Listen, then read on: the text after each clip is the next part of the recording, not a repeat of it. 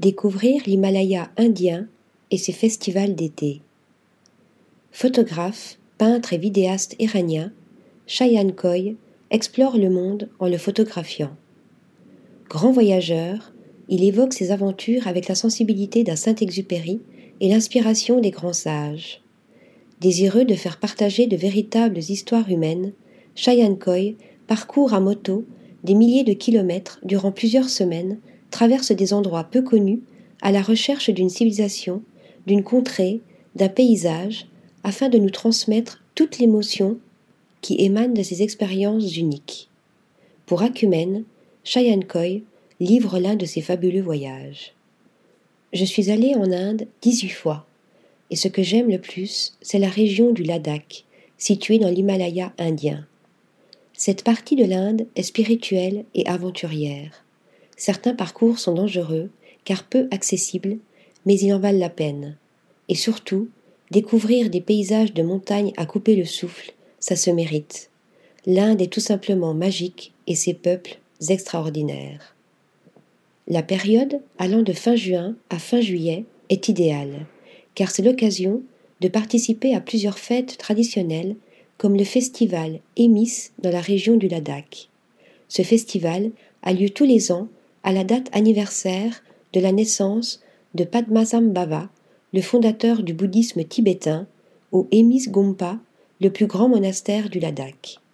Durant deux jours, les locaux s'habillent de leurs plus beaux vêtements traditionnels et les lamas, enseignants du bouddhisme tibétain, effectuent, masqués, des danses connues sous le nom de Shaham, accompagnées de musique et de sons de cornes et de cymbales. Vous pouvez également participer au festival Yuru Kapgyat qui se déroule à Lamayuru, l'un des villages les plus pittoresques du Ladakh, ou encore au festival de Fiang Tsedup, l'un des plus importants de la région. Je ne prépare pas beaucoup mes voyages, car je laisse toujours une part au hasard et à l'instinct. En revanche, je passe par des agents locaux pour obtenir des laissés-passer aux frontières et louer de très bons véhicules, telle une moto dans mon cas. En arrivant sur place, je pose beaucoup de questions à des spécialistes, car certains guides ne sont pas au courant de l'évolution de l'état des routes. Je prends un ravitaillement en essence et en nourriture, et je trace mon parcours en fonction de l'état des routes et de la météo. Il faut savoir que lorsqu'il pleut, vous pouvez rester immobilisé assez longtemps, car les routes ne sont vraiment pas praticables par temps de pluie. C'est le seul danger en Inde. Concernant le logement, durant votre parcours, l'idéal est de dormir dans des chambres d'hôtes pour 10 dollars la nuit. Il est impossible de réserver, il faut compter sur la chance ou planifier en amont de votre voyage en passant par des agences. Vous pouvez également trouver de beaux hôtels comme des lodges aux vues exceptionnelles, mais selon moi, il faut garder ce type d'hôtel pour la fin de votre voyage, car cela peut couper votre rythme et l'aspect aventure de votre expérience. Côté culinaire, la nourriture dans la région du Ladakh est très différente du reste de l'Inde, principalement en raison de la situation géographique et de la population majoritairement bouddhiste. La cuisine ladakhi est directement influencée par la culture tibétaine. Avec un climat froid et extrêmement rigoureux pendant plus de six mois de l'année, le Ladakh ne possède pas de cultures agricoles très diversifiées. L'hiver, les Ladakhis sont souvent au régime forcé car l'alimentation est limitée, bien différente de la nourriture disponible en été. L'orge grillée, réduite en farine, est utilisée comme base pour de nombreux plats très consistants. Les voyageurs viennent généralement au Ladakh durant la saison estivale et ils sont surpris par les légumes frais qui s'épanouissent dans les jardins ladakhis.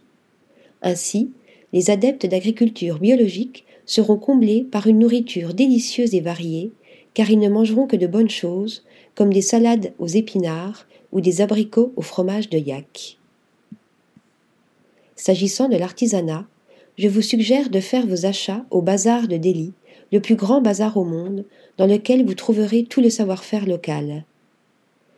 Ayant commencé mes voyages en Inde, il y a plus de trente ans, je suis le témoin de l'impact environnemental du tourisme sur la planète. Lors de mes premières expériences, je traversais des routes en terre de trois mètres de large maximum entre les montagnes. Il y avait souvent des chutes de pierres qui rendaient l'accès difficile vers les villes et les villages. On pouvait mettre deux jours pour parcourir cinquante kilomètres, et seuls les vrais aventuriers se rendaient dans ces lieux.